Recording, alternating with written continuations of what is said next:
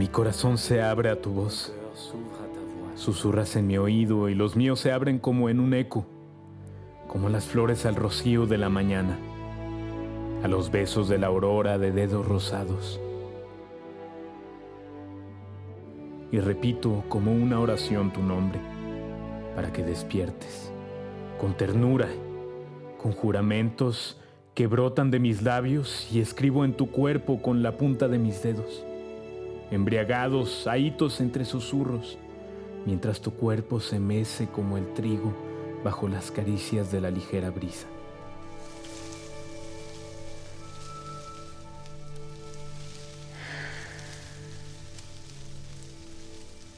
Así me estremezco contigo, con mi corazón galopante, con mi voz entre tus labios, colgado de tu boca, volando entre tus brazos desbordados de la ambrosía del amor.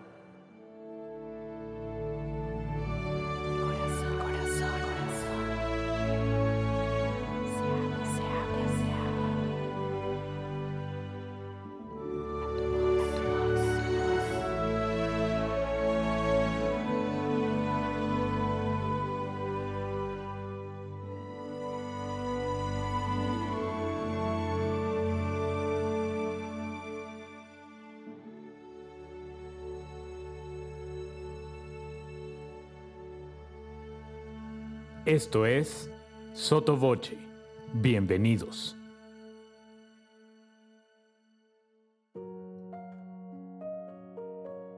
¿Qué tal amigos? Espero que se encuentren muy bien, que sigan saludables y felices. Yo soy Alejandra López Fuentes y esto es Sotto Voce.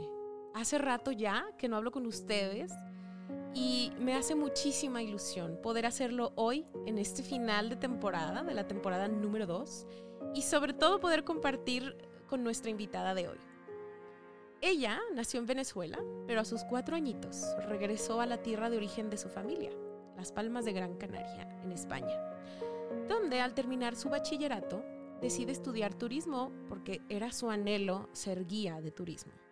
A la par de su formación inicial, su madre se preocupó siempre porque desarrollara sus habilidades en piano, solfeo y en, en música en general. Después entró a un coro de chicas, cautivada por el gospel, este género bellísimo y nada fácil. Hizo su audición y fue aceptada, y ahí realizó los primeros solos. Y abrazando este género, continuó su vida porque estoy segura que aún la acompaña en alguno de sus recitales o, por el placer simplemente de cantarlo. Después entró a un coro mixto, este polifónico, ¿no? En donde podemos cantar con hombres y, mujeres todos mezclados y donde es un poco eh, más mezclada la armonía, ¿no? En donde definitivamente sintió el apoyo del director porque él veía un potencial en ella. Y justo como seguramente ya lo había hecho su madre, este potencial ella, eh, digamos, lo siguió cultivando, intentando ingresar al conservatorio en Madrid como instrumentista pero pues no, no fue aceptada. Así que decidió decantarse eh, este amor por el canto y en su audición estaba el maestro nada más y nada menos Pedro la Virgen y la maestra María Elisa Castellanos, quien la tomó como su estudiante y fue quien, cual oráculo, le dijo, un día vas a ser Carmen. Y ahí comenzó su camino en la ópera. Con tres meses de estudio fue invitada a hacer una gira por varios países y gracias a la insistencia del director de este coro que la invitó, los padres de esta jovencita le permitieron realizar esta gira. A su regreso, decidió tomarse aún más en serio su formación como músico y como cantante. Tanto así que al terminar sus estudios en, en España, sentía que había mucho más camino por recorrer y muchísimas más cosas por aprender. Así que se fue a Estados Unidos a buscar un nuevo espacio de aprendizaje. Hizo audiciones y fue acompañada por su madre y fue aceptada nada más y nada menos que en Juilliard. Así que ahí pararon las audiciones y su familia dijo, mira, pues esta es la mejor, aquí te quedas. Allí fue como empezar de cero, pero seguramente fue una experiencia que enriqueció su vida, así como su quehacer artístico. En este maravilloso que es el canto, ha recorrido infinidad de teatros y le ha dado vida a tantos personajes que solo voy a destacar algunos cuantos. Entre ellos, su debut en el Metropolitan Opera House en el año 2005 como Carmen, papel que le ha valido el título de la Carmen del siglo XXI. Y también en el Royal Opera House en el 2008 con este papel. Madalena de Rigoletto, Luisa Fernanda junto al maestro Plácido Domingo en el Teatro Real y en el Festival Castel de Peralada. En el concurso de Operalia, a propósito de la mención del maestro Domingo, obtuvo el premio de zarzuela, comenzando así su maravillosa, su maravillosa relación laboral con quien ha compartido en diversas ocasiones, o sea, el maestro Domingo. Ha hecho Julieta de los cuentos de Hoffman, junto a nuestro queridísimo tenor eh, Rolando Villazón, Adalgisa de Norma, Rosina, Suzuki, Dorabella, Dalila, Dona Rosa del Postino del compositor mexicano Daniel Catán, numerosos recitales, conciertos y funciones de zarzuela. Género maravilloso del que es una de las principales figuras actuales que lucha por promoverla y que se le dé el lugar que merece a este género. Entre los premios que ha obtenido se encuentran la mejor voz de Canaria en el concurso de Alfredo Kraus cuando era apenas una jovencita. Primer premio en el concurso Francisco Alonso, el premio María Iriarte y el galardón Pepita Envil otorgado en el concurso de Operalia, este premio que les decía yo de zarzuela. El premio Real Sociedad Económica de Amigos del País en Gran Canaria, el galardón Plácido Domingo Award del 2010 por su famosa y aplaudida Carmen. Aproximadamente tiene siete títulos en discografía, entre otros DVDs. Ha cantado prácticamente en todos los teatros más importantes del mundo, de Europa, de América, de América Latina, incluyendo nuestro hermoso Palacio de Bellas Artes situado en la Ciudad de México, de este nuestro país México. Es amante de la buena comida y del buen vino, cosas que se complementan bastante bien con este maravilloso trabajo que le hace viajar por el mundo Así como lo soñó aquella jovencita que deseaba estudiar turismo, fue su voz quien le dio el privilegio de llevarlo a cabo de alguna forma. Es un placer de verdad para mí presentarles a la Carmen del siglo XXI, también llamada como la sucesora de Teresa Berganza, la mezzosoprano, Nancy Fabiola Herrera. Maestra, bienvenida. Gracias, amor. Qué presentación, por favor. y, cuántas cosas no me han de haber faltado, bueno, ¿eh? Feliz de estar contigo y de estar con los oyentes. Me hiciste muy buen resumen, hiciste muy buen resumen. Qué bueno, qué bueno. Me da gusto que, que, tenga el visto bueno de usted también. Claro, estupendo. Yo no lo podía, vamos, no lo podía haber hecho mejor. Además, no soy quien para presentarme a mí misma, así que hiciste muy buena recopilación. Me da, me da gusto que se sienta bienvenida de esta, de esta forma, con esta pequeña reseña, hecha con toda la admiración y el cariño.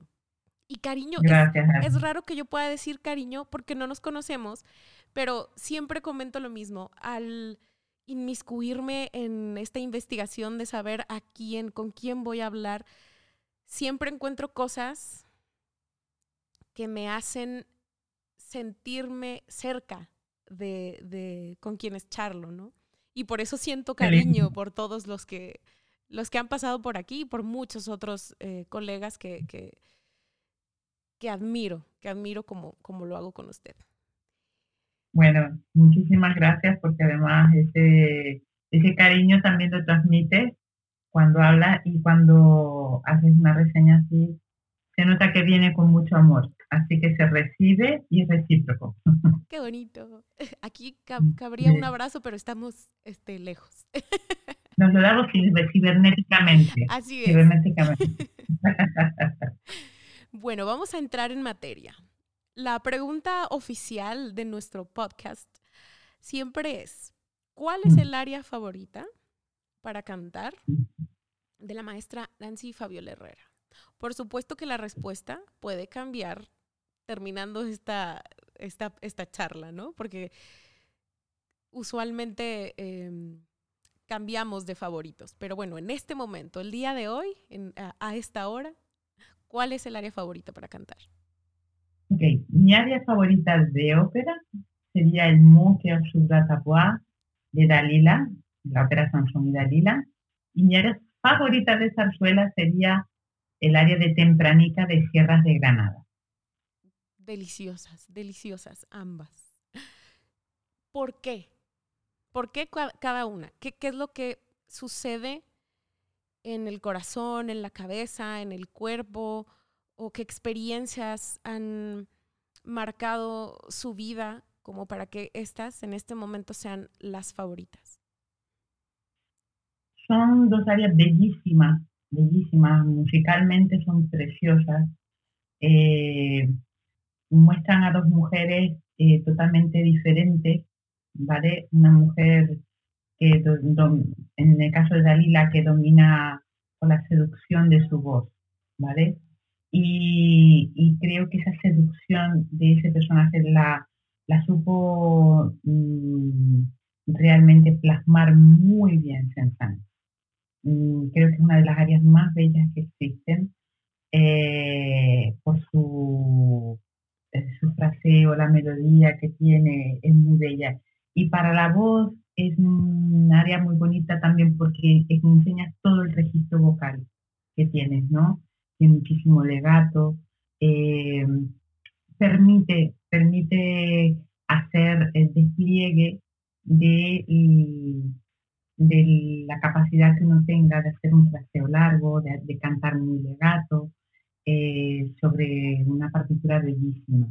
Entonces es un área que para mí es maravillosa, la disfruto muchísimo, aparte es un área que gusta mucho también. Eh, es un personaje que me fascina hacer y bueno, de siempre, siempre me ha, encantado este área. Eh, creo un área muy completa, muy completa. Y en el caso de Tempranica, igual, dentro, aquí es una mujer muy frágil, pero a la misma vez eh, es una mujer que, que sueña, que mm, está enamorada del amor, de su, de su idea del amor, eh, describe el paisaje de su tierra y va viendo todo en el transcurso de esa romanza, va hablando de diferentes aspectos de su persona. Entonces, es- es- fotografía muy bien quién es ella, ¿no? Cómo siente, quién es, y es una belleza musical espectacular. Creo que también técnicamente es una romanza que enseña todo, enseña toda la tesitura vocal y te permite eh, jugar con los colores, eh, te permite crear situaciones diversas dentro de la romanza. Entonces pienso que es un área de una belleza mm, increíble y pues por todas esas razones mm, mm, son, digamos, mis dos piezas favoritas, ¿no? Hay muchas otras también, pero bueno, esas dos tengo debilidad por esas dos. Sí, sí, siempre hay más de una, pero hay específicamente a, a una que, que brilla más en nuestro, en nuestro corazón, definitivamente. Totalmente. ¿Y cuáles son las versiones favoritas eh, de, de estas arias, de estas piezas? Puede ser que, que existan grabadas o que usted haya visto, o puede ser la propia, ¿por qué no? Es decir, mi versión de la lila es la favorita. Bueno, un poco pedante por mi parte, es mi versión. Yo le pongo todo el corazón y bueno, quiero ponerle mi, mi sellito, ¿verdad? Eso es lo bonito de, de la música, que nunca hay dos interpretaciones iguales. Eh, incluso por parte de uno no hay dos veces iguales, Exacto. ¿no? Siempre es Siempre- una recreación de la obra de arte. Exactamente, exactamente. Con lo cual, pues de cada interpretación que escuchas de otro artista, siempre hay cosas que, que te llegan al corazón. eh, de unos una cosa, de otros otra. Eh, no sé, pues habré escuchado infinidad de, de interpretaciones del, del Monker en su momento, pero me gusta, me ha gustado muchísimo Regina Resnick, me ha encantado Olga Borodina. eh, también, am, ¿cómo se podría decir? Eh, creo que Mariana Lipovsek también me fascina esa, esa artista. Son las que me vienen ahora en mente para eh, como Dalila, ¿no? Eh, me- la maravillosa mezzo mexicana Oralia Domínguez, ¿verdad? Oralia Domínguez, así es. Canta Oralia Domínguez también. eh, me fascina Oralia Domínguez. Entonces, eh, también me ha gustado mucho su versión. Eh, y con respecto a, a lo que sería Tierras de Granada, me encanta mm, Teresa Berganza, eh, su versión me parece preciosa. También la de Victoria de los Ángeles es diferente, es, eh, eh, siempre le imprime algo muy personal, muy particular, una facilidad mm, muy particular. Además, ella también es muy cuidadosa, siempre también con el acento granaíno. Es, es una artista mm, eh, que siempre le imprime su sello de una manera eh, muy sensible a todo lo que canta. Y esta romanza puede ser cantada por sopranos o por mezzo lírica. Ah, está ahí en ese a caballo, ¿no? Como hay muchas Muchas hay romances. ciertos goles que están a caballo que pueden ser cantados o por, Sí, por ambos tesituras. Eh, esas dos versiones me gustan mucho. Eh, sí, esas dos versiones me gustan mucho. Muy bien, Se podría, son las que me vienen más en mente ahora mismo. perfecto. Muy bien. Pues bueno, amigos, vamos a una pequeña pausita y regresamos para seguir charlando con la maestra Nancy Fabiola Herrera, mezzo soprano.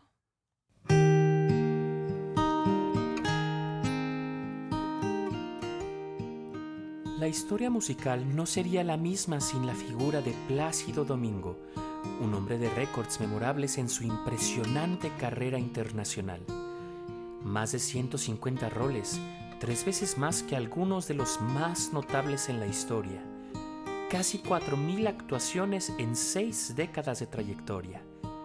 La ovación más larga de la historia con 80 minutos de aplausos y vítores en 1991 tras su participación en Otello de Verdi, regresando al escenario en 101 ocasiones. Pero esto no es solamente lo que acompaña la grandeza del maestro, sino también su gran calidad como persona, pese a las sombras que intentaron posarse sobre él hace no mucho tiempo.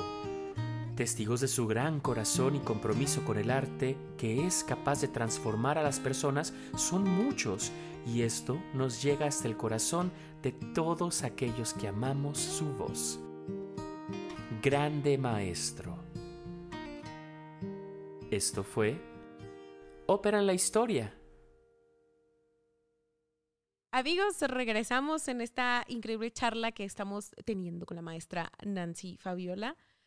Eh, y yo quisiera continuar con esta charla con una pregunta que espero expresarla bien. ¿Cuál es el aprendizaje más entrañable que ha podido coleccionar de sus colegas? Venía yo eh, manejando hacia acá pensando en que eh, con ciertos colegas puedo ver aprendizajes, es decir, aprendo de ellos, no solo en la técnica o en la forma de, de, cantar o de hacer el legato, de, cuestiones nada más eh, técnicas, sino humanas y artísticas, ¿no? ¿Qué- ¿Cuál es eh, este aprendizaje que, más se ha llevado en el corazón y de quién? Digo, pueden ser varios, por supuesto. Claro. Bueno, eh, definitivamente eh, tengo que poner en número uno a Plácido, porque mm, siempre ha sido, es un ser excepcional mm, y he tenido la inmensa fortuna de- de conocerle desde jovencita o por lo menos el, desde que estaba en, en el coro del, del Teatro de la Zarzuela, estuve dos temporadas en, la, en el coro de refuerzo, cuando se hacía la temporada de ópera en el Teatro de la Zarzuela y, y la primera vez que le vi en persona, Que lloró, fue que no pudo haciendo- hacer nada más que llorar. yo me puse a llorar. Le vi aparecer en el ensayo y cantando el exultate y no pude, eh, no pude articular sonido ni palabras, me a llorar de- directamente. Pero conociéndole, eh, luego creo que eh, es alguien de admirar por su humanidad. Primero que todo, muy generoso, le he visto tratar siempre con muchísimo respeto a todo el mundo, se conocen nombres de todas las personas. A cualquier teatro, desde que le conozco, ¿eh? Me llamó mucho la atención eso, desde esa vez de ese hotel, lo que fue en el estadio, se hizo por primera vez en un estadio de fútbol en Madrid, como en el descanso no se metió en su camino, se fue a jugar una partida de cartas con los técnicos, ¿vale? Y a comerse un bocadillo con ellos, sentado.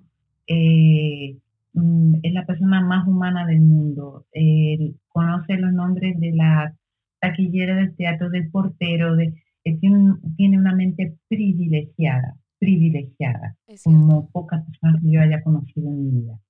Entonces, es una persona que siempre tiene una palabra amable para todo el mundo. Puede estar reventado de cansancio. Yo lo he visto en el Metropolitan, con una fila de personas, después salir reventado de cantar una ópera. Eh, la cola de gente que está dentro esperándole. Siempre tiene una palabra amable para todo el mundo, está ahí. Y luego cuando sale afuera está toda la cola de gente que lleva esperándole, eh, a veces bajo nieve, bajo lluvia, eh, que ha estado ahí y no se va hasta que no atiende a la última persona. Y si todos quieren fotos, se saca fotos con todos. Jamás le he visto salir corriendo sin atender a nadie. Eso dice muchísimo una persona. Aparte, su sentido de, de su visión helicóptero de todo. Él controla todo. Él está, tiene una mente increíble. Entonces, es una persona que yo creo que ha hecho algo único. Yo creo que como cantante lírico, como persona, eh, nos ha demostrado una y otra vez que, y sigue demostrando que no hay límites en muchas cosas.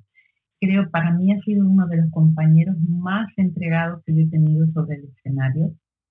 ¿Mm? Eh, es un placer cantar con él porque cuando él está en el escenario, él puede estar eh, viéndose, estar cansado, pero va al escenario y le entrega todo, todo. Y, y está ahí en su personaje, metido contigo. eh, es, no hay nada de divismo, no hay nada, o sea, es una persona con un carisma y una energía impresionante. En el lugar que entra, no puedes evitar mirarle, no puedes evitar que su energía te contagie. Y ya no solo porque es Plácido Domingo, es, entiendes porque es, porque es, es su Es aura, su aura es inmensa, es inmensa. Entonces, él donde está, o sea, cambia la energía del lugar donde esté. Entonces, yo tengo que hablar de él primero que todo por, por todas esas razones, ¿no? Eh, la persona más respetuosa del mundo, eh, mm, una persona que piropea, le encanta, pero tanto a, a- a chicos como a chicas me refiero, cuando es un buen cantante, es una persona que puede ser una persona muy tierna, eh, dando apoyo. Nadie ha dado apoyo a los jóvenes cantantes como lo ha dado él. Nadie. Y una Nadie. cantidad enorme en todos Vale, los países. en todos los países. Entonces, eh, es una persona con un charme, ¿me entiendes? Que lo tiene natural, ¿vale? Y, y yo, la verdad, mm, aprendo cada vez que le veo, y aprendo de él eh, cómo, o sea, cómo su mente en todo momento es una persona que está continuamente aprendiendo, ¿vale? Está continuamente trabajando en su técnica continuamente buscando cómo cantar mejor, cómo reinventarse, cómo eh, eh, con su edad se tira al suelo y cómo estar buscando los diferentes puntos de apoyo. Él se estudia continuamente y ese afán de, de querer ser de superación continua eh, es algo que todos debemos aprender de eso. ¿Me entiendes?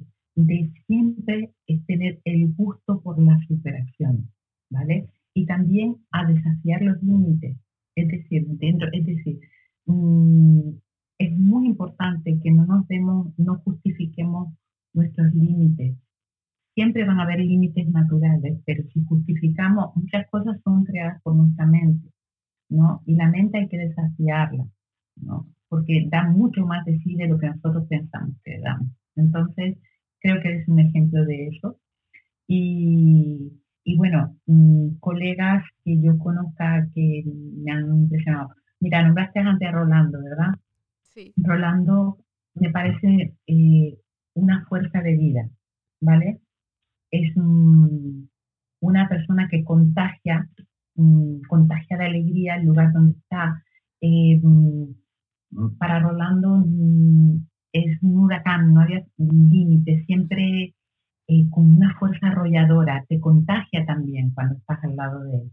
Eh, es, como un- eh, su niño interno juega también, está presente todo el tiempo. Es una persona muy brillante eh, también y una persona que da todo en el escenario, todo. Entrega, es pura pasión. Eh, y siempre ha sido un colega maravilloso, un colega muy generoso, muy lindo, eh, desafía sus propios miedos, es una fuerza de la naturaleza y siempre le he visto siempre en positivo y eso me gusta mucho, eso me gusta mucho. Gran, gran, gran colega y gran artista que admiro muchísimo. Eh, Ramón Vargas, adoro a Ramón, Ramón me parece un señor de la ópera, un ser, le admiro por, por también por su excelencia, su amor por la excelencia, por su bondad natural. Es otra persona muy inteligente que ha sabido llevar muy bien su carrera y es una persona a la que quiero mucho y admiro. Siempre ha sido un gran colega con un amor grande por todo. Yo siempre le he visto tratar bien a todo el mundo, no ir de nada, él sabe quién es, dónde está, pero siempre con una generosidad y con un gusto por hacer las cosas bien, ¿no? Por presentar, ser excelente en su trabajo. Y eso me gusta mucho. No sé quién te podría decir, eh, Elena Obrazova, por ejemplo, que tuve la, la inmensa fortuna de, de, poder cantar una dama de picas con ella, ¿no? Haciendo la Pauline. Eh, otra fuerza de la naturaleza. Y, no, y antes de eso, muchos años antes, hice una mamá Luchía, muy jovencita, y ella era la Santú. Eh, yo, pare, yo, era la, yo podía ser la hija de, de sí. Turismo, me toca ser de su madre. Sucede. Entonces, bueno, la peluca y todo. Claro, en la, en la pero, ficción funciona bastante bien. No te queda otra. Y eh, también un, un, huracán, un huracán, una fuerza y siempre con un sentido del humor estupendo, eh, una persona que le gusta transmitir su pasión por el canto, pasión por la vida, porque más allá de, hay muchos cantantes que se piensan que cantar es estar obsesionado con la voz y no vivir y encerrarse en el hotel y no hacer nada. Y creo que hay que, que cuidar mucho esta, porque hay que buscar un balance, hay que, la mente, hay que observarla mucho, porque nos puede jugar muy malas pasadas, puede ser nuestra peor enemiga, en el sentido porque nos autosaboteamos y además creemos creemos a veces en leyendas urbanas que las hacemos nuestras, como que uno no puede tomar Ajá. cosas frías porque para que garganta, que si las corrientes de aire, que, que si el aire acondicionado. Y todo eso es relativo, muy relativo porque cada cuerpo es diferente, según el país donde nazca, los americanos nacen con el aire acondicionado, eh, duermen con aire acondicionado. Los mexicanos con el picante. Con el picante, eh, y así infinidad de cosas. Entonces uno tiene que aprender a conocer su cuerpo y no hacer de uno una limitación que no es de uno, ¿no? O, o yo siempre hablo Pavarotti detrás del escenario, siempre tenía, sudaba eh, pues, un chanchito en el escenario y salía del escenario, él hacía tener detrás del escenario jugos de hielo, o sea, vasos de hielo con jugo de naranja, ¿vale? Entonces, eh, por eso, mm, en ese sentido, hay que eh, saber conocerse, ¿vale? Y, no, y saber encontrar un balance se puede ser cantante lírico y se puede vivir la vida, ¿vale? Se puede disfrutar, gustar de todo y llevar una vida normal. Totalmente de acuerdo. Entonces, la Obrazova era una persona que realmente disfrutaba de todo, de la vida, de sus buenos vodka, de su mitad, de cuadra. Y después era una persona también muy exigente con su canto, pero he conocido muchos cantantes, sobre todo de, de otra, de, de cuando yo era jovencita, otra era en que había una excelencia por el campo, pero un saber vivir también, ¿no? Y también, eh, pues eso, el, todos estos colegas, eh, se pueden- eh, claro, la, la lista sería muy grande, ¿no? He nombrado algunos, pero de cada uno de ellos eh, me llevo algo. Si tú tienes mucha suerte, de verdad, yo mm, te podría, o sea, creo que no llega a los dedos de una mano colega que haya tenido que haya tenido una mala experiencia con él. No llega a, a, a cubrir todos los dedos de la mano. Por lo cual, en general, suelo tener muy buenos colegas. Y eso, eso mm, me encanta. Sí, habla de, de la belleza que habita en quienes se dedican a, a cantar. Y yo quiero saber, ¿qué siente usted cuando canta? O sea, ¿qué pasa físicamente, emocionalmente, an- anímicamente a la hora de emitir físicamente un sonido? ¿Qué, qué sucede en el cuerpo de usted? Vamos a ver, en el cuerpo suceden muchas cosas, ¿no? Mientras estás cantando, más allá de que mm, la respiración es la base de la vida y es la base del canto, eh, es el aliento, eh, hay algo que te conecta con algo superior, ¿no? Llámale como quieras. No estás solo. O sea, yo siento cuando canto eh, como si yo fuera un vehículo de algo más, ¿vale? Que va más allá de mi persona. Yo preparo mi vehículo, ¿no? Lo preparo, tomo mis clases de canto, de técnica, yo tengo que hacer mi deber. Pero a la hora de ir al escenario, eh, mi tarea es comunicar y abrirme como canal para que esa comunicación llegue eh, lo más profundo posible en el espectador, mueva sensibilidades. Esa es nuestra, yo pienso que es nuestra misión como, como, como intérpretes, ¿no? Que somos vehículos, vehículos de, de la música, vehículos de una energía que no se ve, no se palpa, pero que traspasa, que va más allá. Y eh, también a través de la voz, la voz es un instrumento muy potente, eh, que de alguna manera crea sensaciones en, en, el que canta y en el que la recibe, eh, que son únicas, ¿no? Te transporta, te, saca de ti muchas veces. Yo a veces, mmm, por ejemplo, en momentos en que me siento como muy conectada con algo, se me ponen los pelos de punta, ¿no? Cantando. Y eso es que en ese momento la, el, yo siento que hay una energía que va más allá de mí, que está aprovechando este canal para, para salir. Siempre me entrego, yo por ejemplo, eh, me entrego a esa energía, ¿vale? Yo salgo al escenario y antes de salir digo, bueno, aquí estoy para lo que tenga, para, para servir, ¿no? Para lo que se tenga que hacer a través de mí. Soy un canal, soy un canal. Lo único que hago es conectarme, intentar disfrutar de lo que estoy diciendo, convertirme en aquello que estoy cantando, contar una historia desde la verdad, ya sea una canción, ya sea una ópera, un personaje de ópera o de zarzuela, ya sea un, un oratorio, o sea, conectarme con lo que estoy diciendo. Y, y decirlo desde la honestidad y desde la verdad interna mía, ¿no?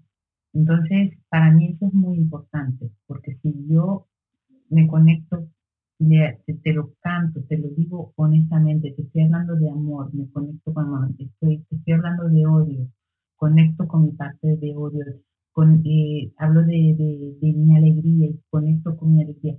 Todo eso te va a llegar a ti y te va a resonar dentro, porque todos, todos, todos eh, tenemos las mismas emociones, unos desarrollamos uno, otros o las sentimos en un momento determinado, otros no, pero toda esa gama está dentro de nosotros. Entonces, resuena, resuenan en nosotros a través de la música, eh, a través de las historias que estamos contando, cuando escuchamos música, cuando sentimos una voz, cuando lo que estamos contando a través de la voz va conectado con una emoción detrás de eso, entonces ahí sí llega la comunicación, ahí sí, sí te llega, ¿no? Y eso para mí es muy importante, es nuestra misión, es nuestra misión. Mm, porque eh, vivimos además hoy en día más que nunca, estamos en una sociedad que enfatiza muchísimo el intelecto, ¿no? Y no enfatiza lo suficiente el ir hacia adentro, el sentir, de verdad, eh, conectarnos con nuestras emociones, no da miedo a veces, intentamos ocultarla, intentamos permanecer en la superficie. Y yo creo que es muy importante es conectarnos con nuestras emociones, nos hace más completos como seres humanos y como sociedad. Entonces, el arte, la música, hace que esa sensibilidad y esas emociones se desarrollen en el ser humano. Entonces, yo siento eso, yo siento que eh, cuando estoy en un escenario soy canal de una energía que va más allá de la mía. Yo pongo todo lo mío, intento estar centrada, conectarme con lo que voy a decir y después hay algo más que fluye a través de uno que así es. Bienvenido. Perfecto.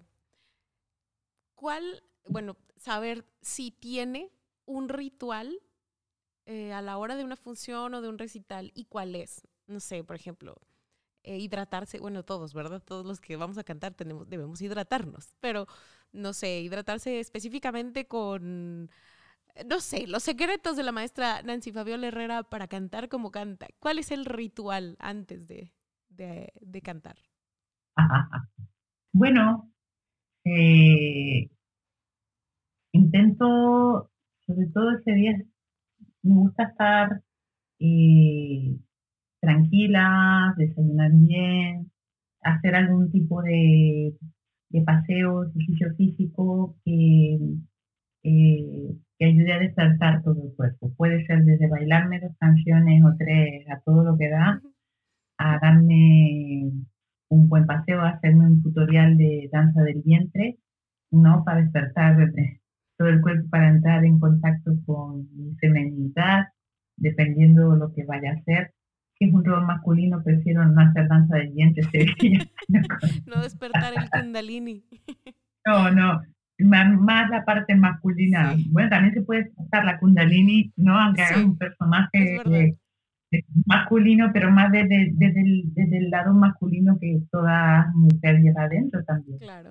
Entonces, sí hacer algún tipo de ejercicio eh, eh, aeróbico para despertar el cuerpo, ¿vale? Eh, mm, procuro, yo por ejemplo, eh, hay herramientas que utilizo desde hace muchos años, como es el Reiki, como es la cristaloterapia, eh, la meditación. creo que son herramientas muy importantes para ayudar a balancear, ¿no? Para ayudar a manejar los miedos, las tensiones, los nervios, para estar, para preparar el vehículo antes de salir. Entonces, siempre procuro hacerme una buena meditación. Si estoy bajita de energía por lo que sea, por un viaje que acabo de hacer o por lo que sea, pues me pongo mi, mi, para, para energizar todos los centros energéticos y no, no soy, no, no tengo muchas manías. Yo como, sí intento, por ejemplo, comer eh, ligero, porque no me gusta tener el estómago lleno a la hora de cantar, ¿no? Necesito tener la digestión hecha.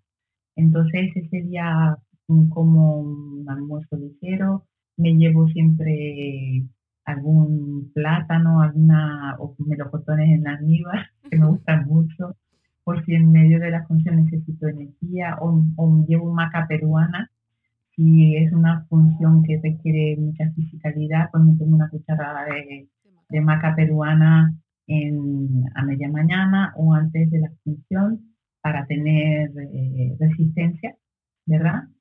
Y, y no suelo hacer mucho más, o sea, mm, no soy de maniática. Hidratarme, fíjate que no pienso en eso. En, en sí, por ejemplo, si me tomo una buena ducha, me encanta ducharme quizás con agua caliente y tal, y sí mm, eh, higienizar bien la nariz, ¿vale? O sea, porque muchas veces no pensamos que eh, parece, no hace falta tener la nariz tapada como para que haya Exacto. mucosidad, que a veces no la sentimos, pero que cuando estás bajo la ducha y haces ciertas respiraciones para echar es que hay algo por ahí, salen, salen muchas cosas y además queda todos los senos eh, mucho más libres y eso ayuda a la resonancia luego mejor, ¿no? Claro. Entonces, mm, son cositas así que hago, pero de resto mm, no tengo otra rutina que haga mm,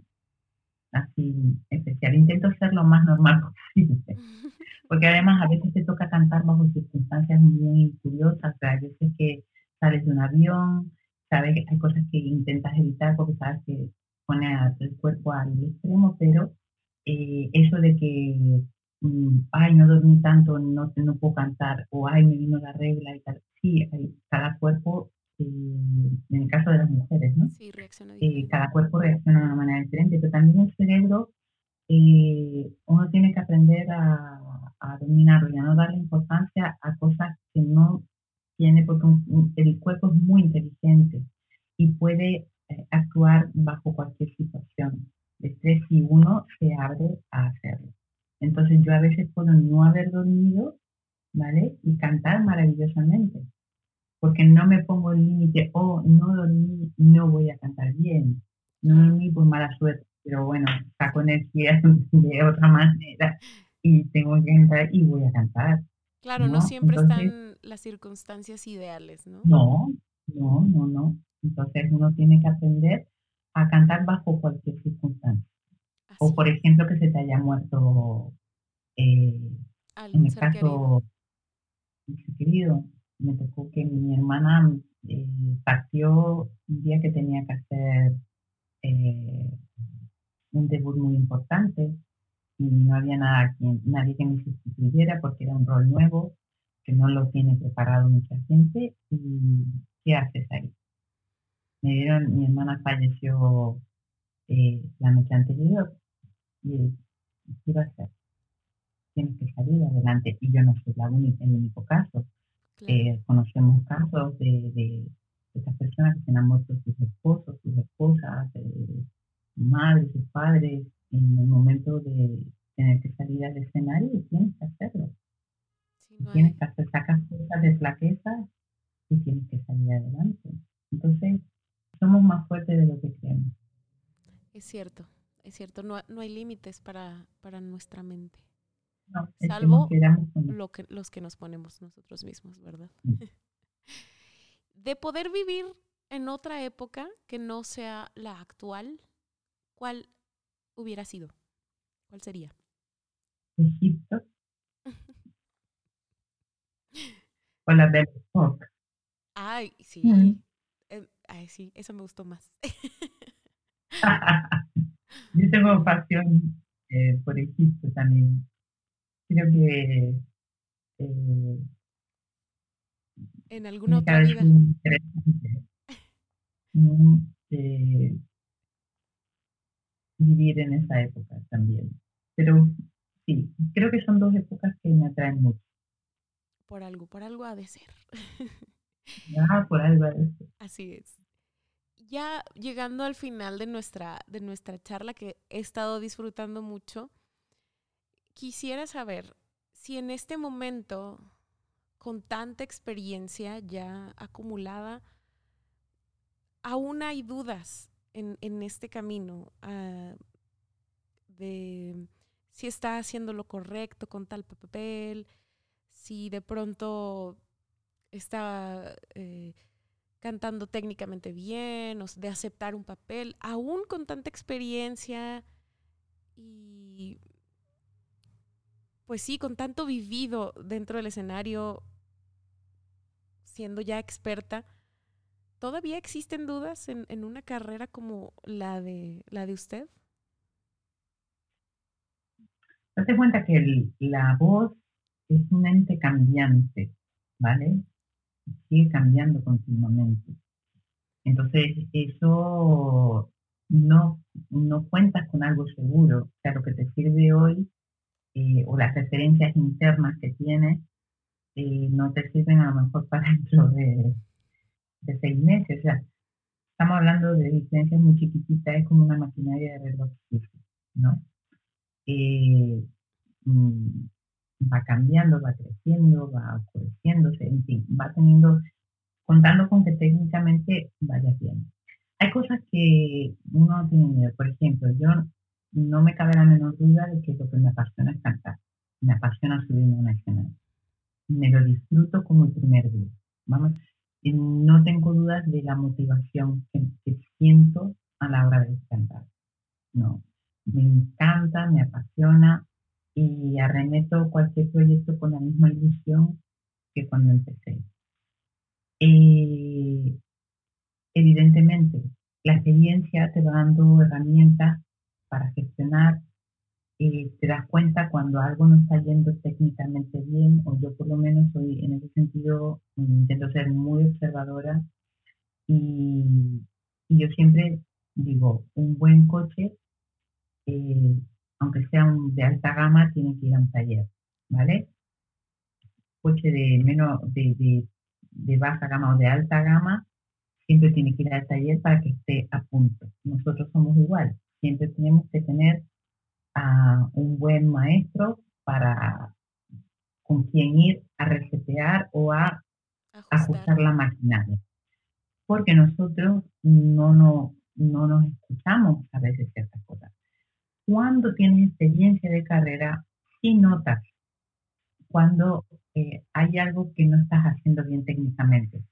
La experiencia lo que te da son a veces herramientas trucos para solventar ciertas cosas en ciertos momentos, dificultad y que intentar que no las note otra persona, pero uno las nota.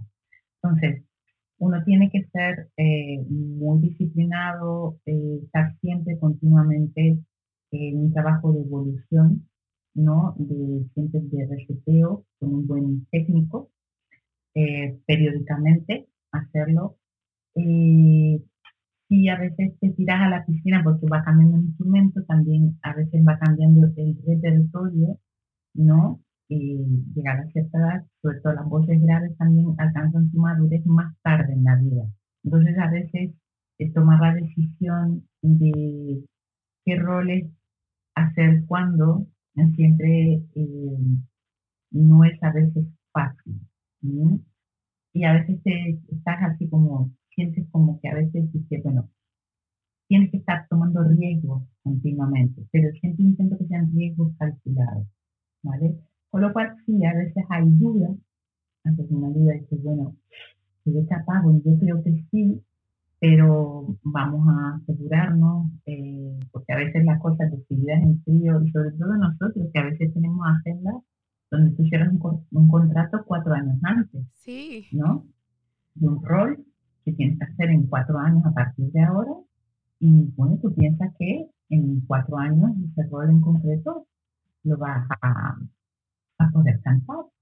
Entonces, eh, a veces tú haces un cálculo y piensas, bueno, yo creo que sí, que lo puedo hacer y vas adelante, pero a veces los pronósticos no son tan exactos, porque la voz de repente tiene una evolución diferente y el rol de repente ya no es, no es tan, tan no lo puedes defender tan bien como ibas a defender porque eh, la voz ha, ha, empezado a adquirir otros tonos. Entonces, eh, siempre hay un riesgo, siempre hay un poco tirarse a la piscina, pero siempre yo pienso que hay que hacerlo con conocimiento de causa y riesgos calculados eso.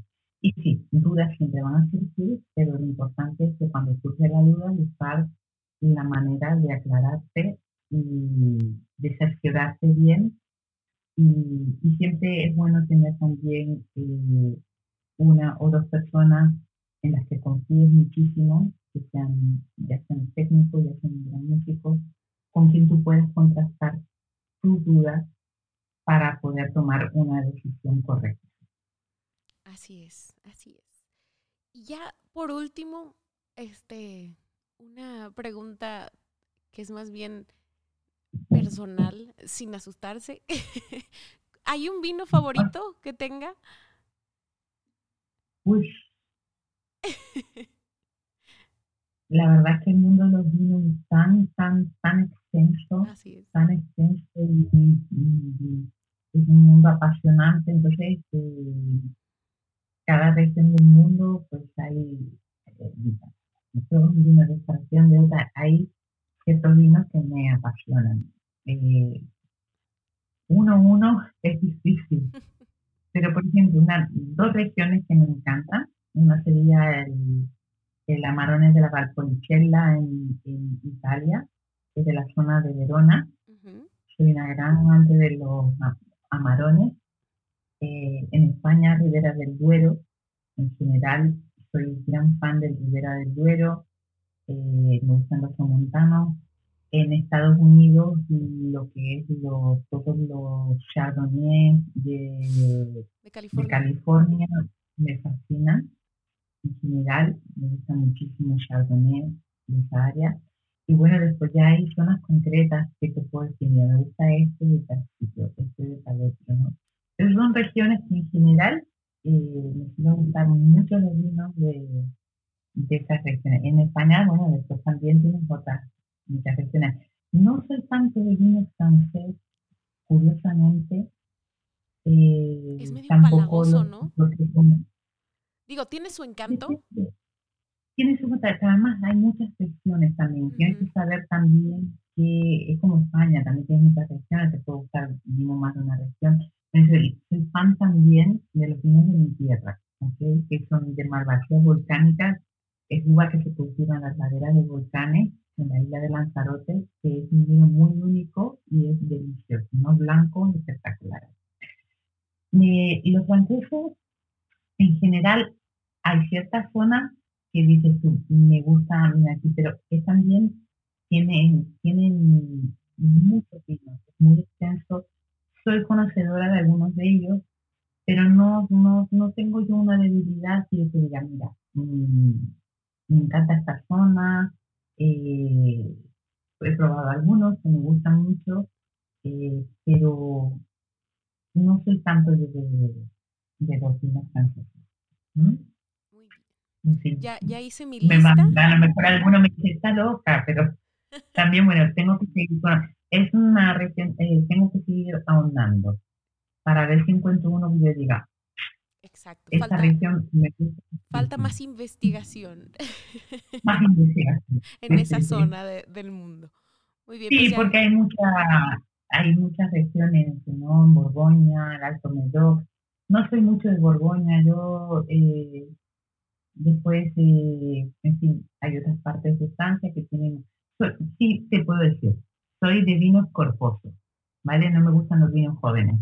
ok. Eh, me gustan los vinos corposos con mucha personalidad, que no sean ácidos en la boca, que sean tipo terciopelo, cereza.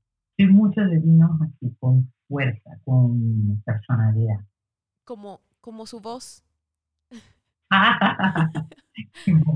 queda, queda perfectamente el gusto con, con-.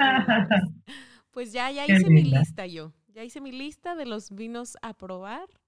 Y pues, eh, sí, hay cosas muy ricas, muy, muy por ahí, pero en esas regiones se suelen dar unos vinos muy especiales. muy- del Valle de Sonoma tienen los, los chardonnays, son muy, muy, muy buenos.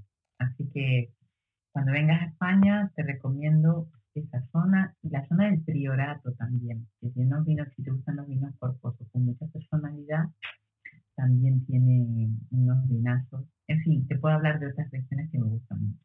Pero en general yo te diría, Somontano es una que no se conoce mucho en España y que está dando unos vinos espectaculares. Ya, Ya, tenemos una lista bien, bien puesta para... sí. Ahora te digo una cosa, yo soy gran minera, pero también te puedo decir que me he vuelto, fa- me he vuelto fanática del tequila, Ah, bueno, cómo no, ¿vale?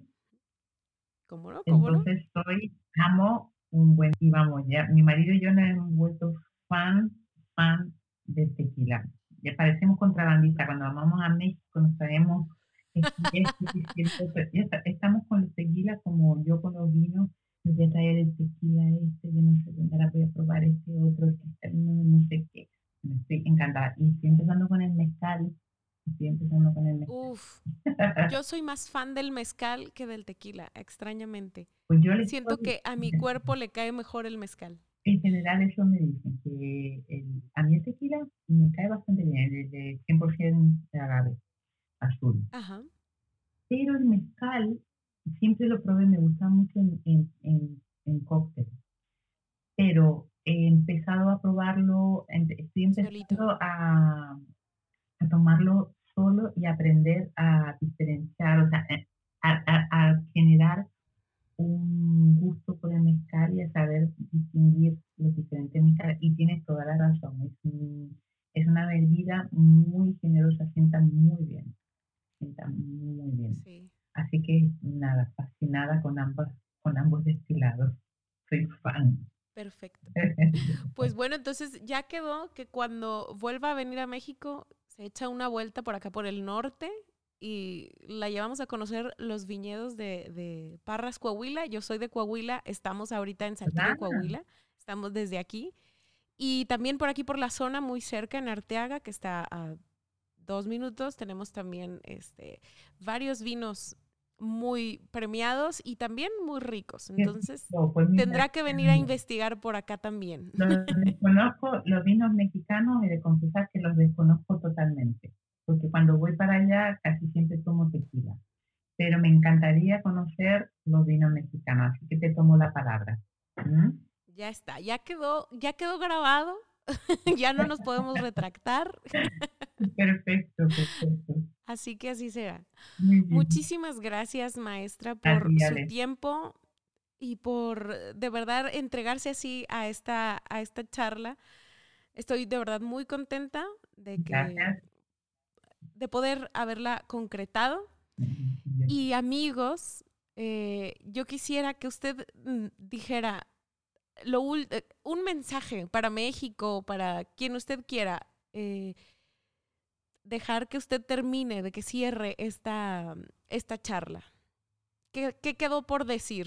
Yo quiero que el público sepa que yo crecí en mi casa escuchando música mexicana. Gran responsable de mi amor por el cantar es por la música mexicana.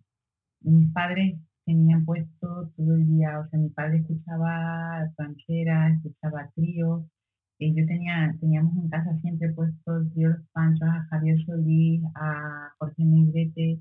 Yo crecí con esas canciones. Entonces, México lo llevamos en el alma desde mis padres que eran unos enamorados sin haber estado allí, porque en su época el cine mexicano era el que se veía aquí en Canarias, toda la música mexicana era lo más, y yo crecí en casa con ese amor por México.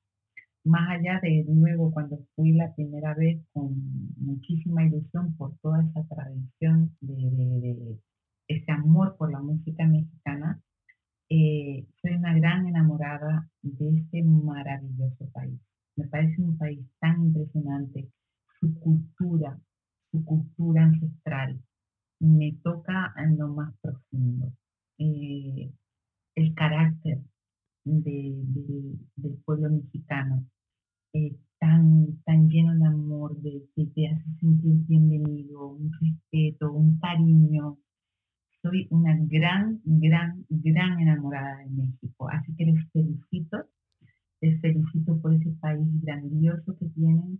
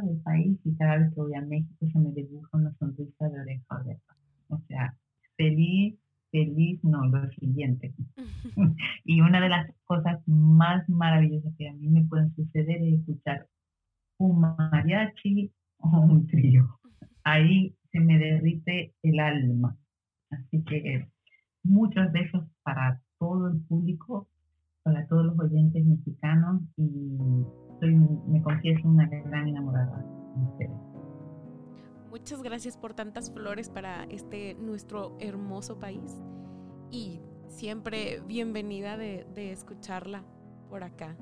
Y que te felicito por este programa, te felicito. Muchas gracias.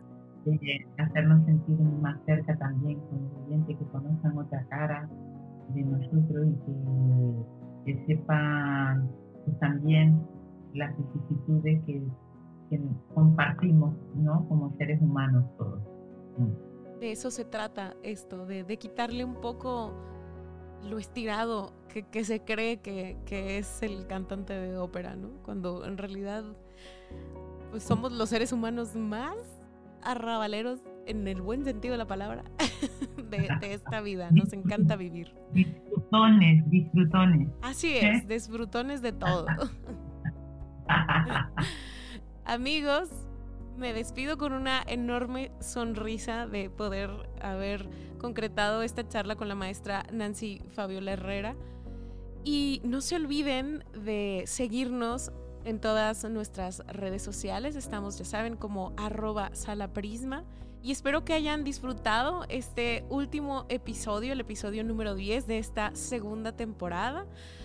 El destino nos dirá si habrá una tercera temporada y por destino me refiero al maestro Joel García Almaguer que está aquí haciendo el, el, audio. No, no sabemos si, si él decide seguir editando estos podcasts. Y Hombre, espero que sí, ¿eh? Espero que sí. Yo también, pero no sé, últimamente le he tenido que rogar mucho. Pero bueno, amigos, me despido. Muy, muy contenta. Recuerden comentarnos también en, en Evox. Recuerden que estamos en Evox, en Apple Music, en Amazon Music, en Spotify. Y bueno, síganos tanto en Twitter como en Instagram como arroba salaprisma. Por supuesto, vayan a seguir a la maestra en sus redes sociales. Basta con que pongan Nancy Fabiola Herrera Mezzosoprano y le van a les van a salir todas sus redes porque es una figura, ¿cómo se dice? Googleable. Eh, ustedes ponen ahí en Google y les va a aparecer más de 10 mil. Así que nos vemos. Eh, yo soy Alejandra López Fuentes y esto fue Sotto Voce.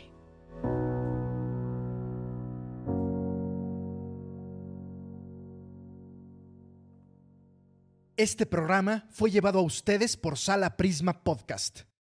Para más contenidos, te invitamos a seguirnos por nuestras redes.